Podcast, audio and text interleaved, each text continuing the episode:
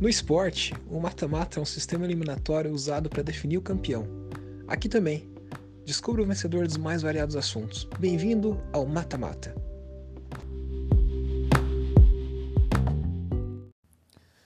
E aí? Bom, então a gente vai começar uma série de cinco podcasts depois da gente ter feito a Copa do Mundo para te ajudar a escolher qual time não torcer na NFL. Agora a gente vai fazer a Copa do Mundo das dicas de como ser criativo. Então eu selecionei 32 dicas que eu encontrei na internet uh, de como ser criativo. Algumas delas meio que se sobrepõem de uma certa forma, mas tem coisas diferentes, então estão concorrendo como itens diferentes. Mas enfim, selecionei essas 32 dicas. A gente vai fazer então uma divisão aí de quatro grupos, então é, quatro grupos de oito, oito dicas cada, né? No episódio de hoje a gente vai, vai fazer um campeonatinho aí, entre aspas, né? O, o classificatório do, do primeiro grupo com oito dicas. No próximo episódio a gente faz mais oito, no próximo episódio a gente faz mais oito, depois mais oito. E a gente define os semifinalistas, né, os quatro semifinalistas que vão disputar entre si né, o, o, o cargo, o título, digamos assim, é o título, né, de melhor dica para ser criativo. Então vai ser uma competição bem interessante. Aí. Tem 32 equipes, 32 concorrentes, 32 dicas de criatividade. A gente vai eleger a melhor dica. Então a gente vai começar hoje elegendo a melhor dica do grupo de hoje, né, o grupo A, digamos assim. Separei oito aqui, vamos começar então os duelos e descobrir qual é o vencedor do episódio de hoje. Vai ser o nosso primeiro finalista da melhor dica para ser criativo. Então a gente vai começar com um duelo aqui, que já foi sorteado, que é entre, olha só as dicas que vão competir entre si agora. Rir e falhar. Então a gente tem duas dicas aí. A primeira dica é você rir bastante e a segunda dica é você falhar né? E são coisas, dicas para ser criativo. Bom, rir. Uh, essa questão do rir, eu, eu, eu realmente pesquisei essa, essa dica na internet, achei ela. Eu, a princípio, não tinha entendido muito bem qual é a relação entre você rir e você ser criativo.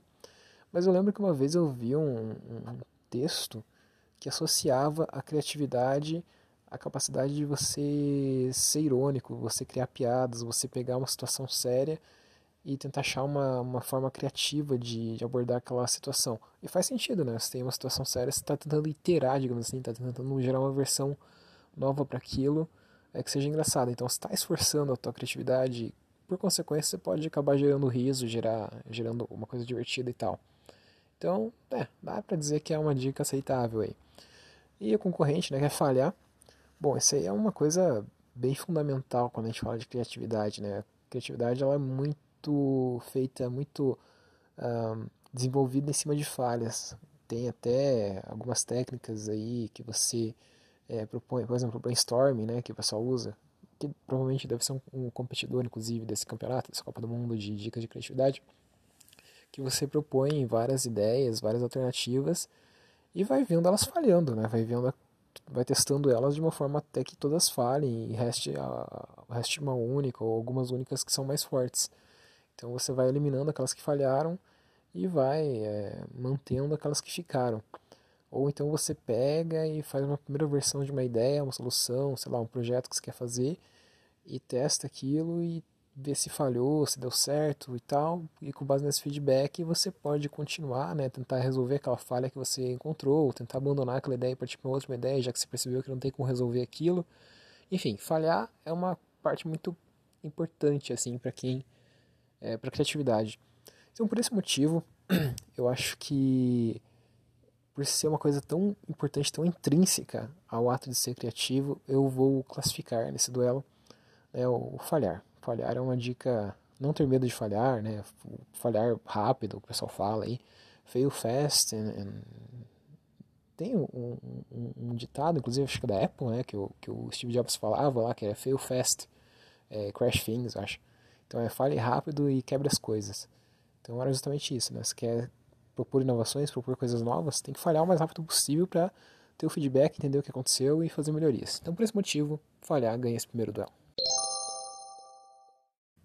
Nosso segundo duelo aqui vai ser entre dois concorrentes, que é, é resolver desafios versus buscar opiniões.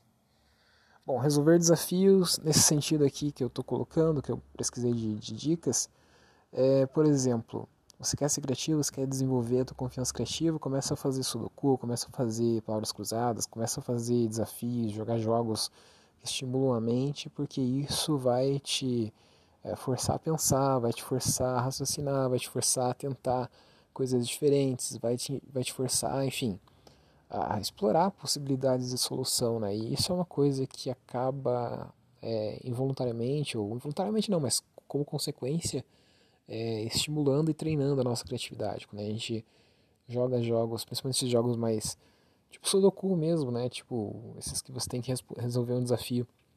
Então pode ser positivo do ponto de vista de, de criatividade. E o concorrente aqui é buscar opiniões. Então uma coisa assim que acontece é que às vezes as pessoas tentam ser criativas sozinhas, sem levar em consideração a opinião de outras pessoas, outras visões, outras, outras percepções sobre o mesmo assunto, e isso acaba limitando um pouco a criatividade. E a partir do momento que você tem um desafio criativo para resolver você busca ouvir opiniões de outras pessoas, é, especialistas ou não, você vai começar a perceber que existem várias visões sobre aquele mesmo problema. Então, de repente, alguma visão que você não estava enxergando, né, algum ângulo, alguma solução ali que você não estava enxergando, vai aparecer em função dessa opinião de um terceiro, né, de uma outra pessoa. Então, se habituar a ouvir opiniões diferentes vai aumentar o nosso arcabouço, o nosso repertório, digamos assim, de abordagens, de soluções, de visões para solucionar o mesmo assunto né, que a gente pode ter. Bom, qual das dicas eu acho que vence esse duelo? Eu acho que buscar opiniões secundárias de terceiros, secundárias de terceiras, boa, né? Opiniões de outras pessoas, porque essa de jogar jogos, jogar desafios, resolver desafios, ela é boa, mas parece que é mais assim, a consequência para a criatividade parece uma coisa meio que indireta. E já quando você busca a opinião de outras pessoas, já tem uma consequência bem direta, bem aplicada, digamos assim, na criatividade. Então, se quer ser mais criativo, acho que buscar opiniões de terceiro, buscar é, ouvir outras pessoas, parece ter mais efeito direto do que você ficar se treinando, né, em outro momento é, joguinhos, fazendo desafios e tal. Então, por esse motivo, buscar opiniões de terceiros passa aqui e se qualifica para a próxima etapa. O nosso terceiro duelo desse primeiro episódio é entre, olha só, concorrente fortíssimo aqui. Brainstorming versus trabalhar em um lugar novo. Vamos começar por trabalhar em um lugar novo. Às vezes a gente é, trabalha por muitas vezes muitas vezes no mesmo lugar, no mesmo, no mesmo ambiente, com a mesma mesa, com os mesmos estímulos. E obviamente a gente não enxerga, a gente não se alimenta, né? A gente não alimenta nosso, nossa mente com novos estímulos, com novas com coisas diferentes. E um dos fundamentos para você conseguir ser criativo é você se alimentar. É que nem é que nem, sei lá, é que nem quando você quer fazer um exercício físico, você não vai fazer um exercício físico sem se alimentar, sem ter um, uma energia ali para te dar possibilidade de fazer aquele exercício. A mesma coisa a criatividade, você não vai conseguir ser criativo se você não estiver se alimentando criativamente. E essa história de você mudar de lugar, né, você não ficar sempre trabalhando no mesmo lugar, vai muito de encontro a isso, porque você vai sempre ter estímulos novos, ambientes novos, coisas novas acontecendo que vão de repente te dá uma ideia, te dá uma claridade, uma clareza mental ali que vai gerar, vai fazer com que você seja mais criativo. Mas a gente está falando aqui, e isso é, é, uma dica bem boa, né, inclusive, mudar de lugar. Mas a gente está falando aqui de brainstorming, né? O concorrente desse mudar de lugar é justamente o brainstorming, que é talvez uma das técnicas de criatividade mais revolucionárias, mais utilizadas, mais difundidas que existem, né? Foi criado por um publicitário lá na década de 30 ainda. E brainstorming é bem massa, né? Porque é a tempestade de ideias que o pessoal fala, que eles você tem um tempo ali que se define para sentar e começar a ter várias ideias. Então a ideia é que você pense o máximo de soluções possível para alguma coisa que você está tentando resolver. E vai chegar uma hora que você vai ficar sem ideias, e isso vai te forçar a pensar em coisas absurdas, e daí que surgem as ideias mais loucas ainda, né? E vai chegar um momento também que você vai começar a misturar duas ideias, combinar ideias entre si. E o brainstorming também tem uma fase depois, que você tem essa parte de criação mesmo, que você vai parar de criar e agora você vai avaliar e vai julgar aquelas ideias e tentar selecionar a melhor de todas. Então é um método muito bem estruturado, muito bom para gerar ideias. E por esse motivo não tem como não dar a vitória nesse duelo para o brainstorming. Apesar de que mudar o, o estímulo, né, mudar o espaço que se trabalha, também é uma técnica bem poderosa. Bom, nosso quarto duelo, último duelo dessa quarta de final desse grupo aqui, é entre escutar músicas e comer chocolate preto. Ai, bom, é duas dicas assim que, bom, a de comer chocolate preto, eu confesso para você que eu, que eu vi ela e eu não, não, não, não, não cheguei a entender qual é a motivação científica por trás. Eu poderia até pesquisar aqui em tempo real, vamos ver se eu consigo achar aqui. Por que, que comer chocolate preto é, vai fazer com que você fique mais criativo. Mas enquanto eu pesquiso isso, eu vou comentar um pouco sobre a outra dica aqui, que é escutar música. Então, escutar música vai muito de encontro àquilo do estímulo, né? Você tem um estímulo externo ali que pode te abrir a mente para você é, pensar uma coisa diferente. É, tem pessoas que se dão bem escutando música, né, que conseguem produzir bem escutando música. Às vezes você não consegue fazer. Tem gente que tem dificuldade, por exemplo, de escrever um texto é, e é, escutar música, né? Principalmente quando tem letra cantada, digamos assim. Tem gente que já não, já consegue é, escrever ouvindo músicas que têm letras. E tem gente que não consegue fazer nada, né? não consegue escrever é, com música, com música ambiente.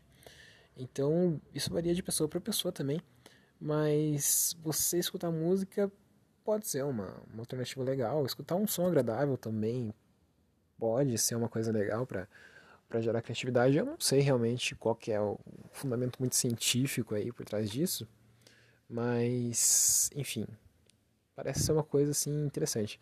Você vê muitas pessoas trabalhando com fone de ouvido, escutando um, é, um som. Até tem gente que escuta som ambiente, tem gente que pega e coloca. Tem, tem, tem playlists no, no Spotify com sons ambiente que, que teoricamente é para estimular, né? Então parece que existe aí uma correlação entre é, criatividade e música, e não necessariamente só música, mas um ruído, um ruído não, mas um som agradável. Aí com relação a essa dica do chocolate, eu até procurei aqui um, um artigo, né? O chocolate pode mesmo te deixar mais feliz, saudável, inteligente? Uh, vamos ver aqui o que, que eles falam. Bababá, bababá, bababá. Bom, parece que tem alguns efeitos aí, né, positivos, tem um pouco de gordura, chocolate preto, né, tem um pouco de gordura, mas é uma gordura no nível bom, tem um pouco de carboidrato, tem alguns antioxidantes, é, eu confesso que realmente eu não entendo muito a ciência por trás disso. Também não entendo muito a ciência por trás de escutar música, mas por experiência pessoal, né? Olha só o critério que eu estou usando aqui para definir o vencedor, que é um critério errado. Se você ouviu o episódio 10, sabe por quê. É, eu vou dar a vitória para esse, esse confronto, para esse duelo, nesse duelo, para escutar músicas. Escutar músicas eu acho que é uma estratégia mais interessante para ser criativo. Né? Chocolate, por não entender, né? é um motivo totalmente fútil, não entender direito o porquê eu vou eliminar. Então, nosso primeiro, nossa primeira semifinal aqui desse grupo A é entre falhar, né, para ser criativo, você tem que falhar bastante, versus versus quem que foi o vencedor aí que eu já esqueci, versus buscar opiniões de terceiros. Tá. Uh, qual que é a melhor dica para ser criativo? Ai, ai, ai. Essa daqui é, é, um, é um confronto duro, porque se você busca opiniões de terceiros, com certeza você vai aumentar o seu a possibilidade de soluções que você pode propor. É, porque você vai estar tá tendo uma visão diferente, vai estar tá obtendo visões diferentes do mundo, né? Buscando opiniões de terceiros. Só que eu não sei até quando isso é uma coisa assim que a gente pode controlar, porque às vezes a gente não vai ter acesso a terceiros para buscar a opinião deles mas não necessariamente poderia ser uma pessoa, né? poderia ser pesquisar também alguma coisa no Google e tal. E essa de tentar, tentativa e erro, é muito dentro daquilo que a criatividade, como a criatividade, como a criatividade funciona, né? Você tenta uma coisa, vê se dá certo, tenta outra coisa. É um aprendizado constante, né? Assim que a gente aprende. Então são dois candidatos fortíssimos aqui que a gente está colocando para batalhar, dois candidatos ao título, até diria. Ah, o uh, que, que, eu posso dizer? O que, que, é mais importante? buscar opiniões. Eu acho que falhar, né? Falhar é mais importante porque a gente depende só de nós mesmos. E é um aprendizado que a gente tem na prática ali. Quando a gente tenta uma coisa, propõe alguma coisa, vê aquilo falhar e tenta identificar o que, que causou aquela falha, e daí isso te dá ideias novas. E você consegue ser criativo em função daquela identificação daquela falha e tal. É, buscar opinião é importantíssimo, é fundamental, você tem que se alimentar para conseguir ser criativo, mas. Putz, será que eu. Puta, agora que eu falei isso, eu acho que eu vou mudar de ideia. Acho que eu vou mudar de ideia. Eu acho que buscar opinião é, é, é uma coisa mais. Ah, não vou mudar de ideia, não. Não vou mudar de ideia, não. É, falhar ganha.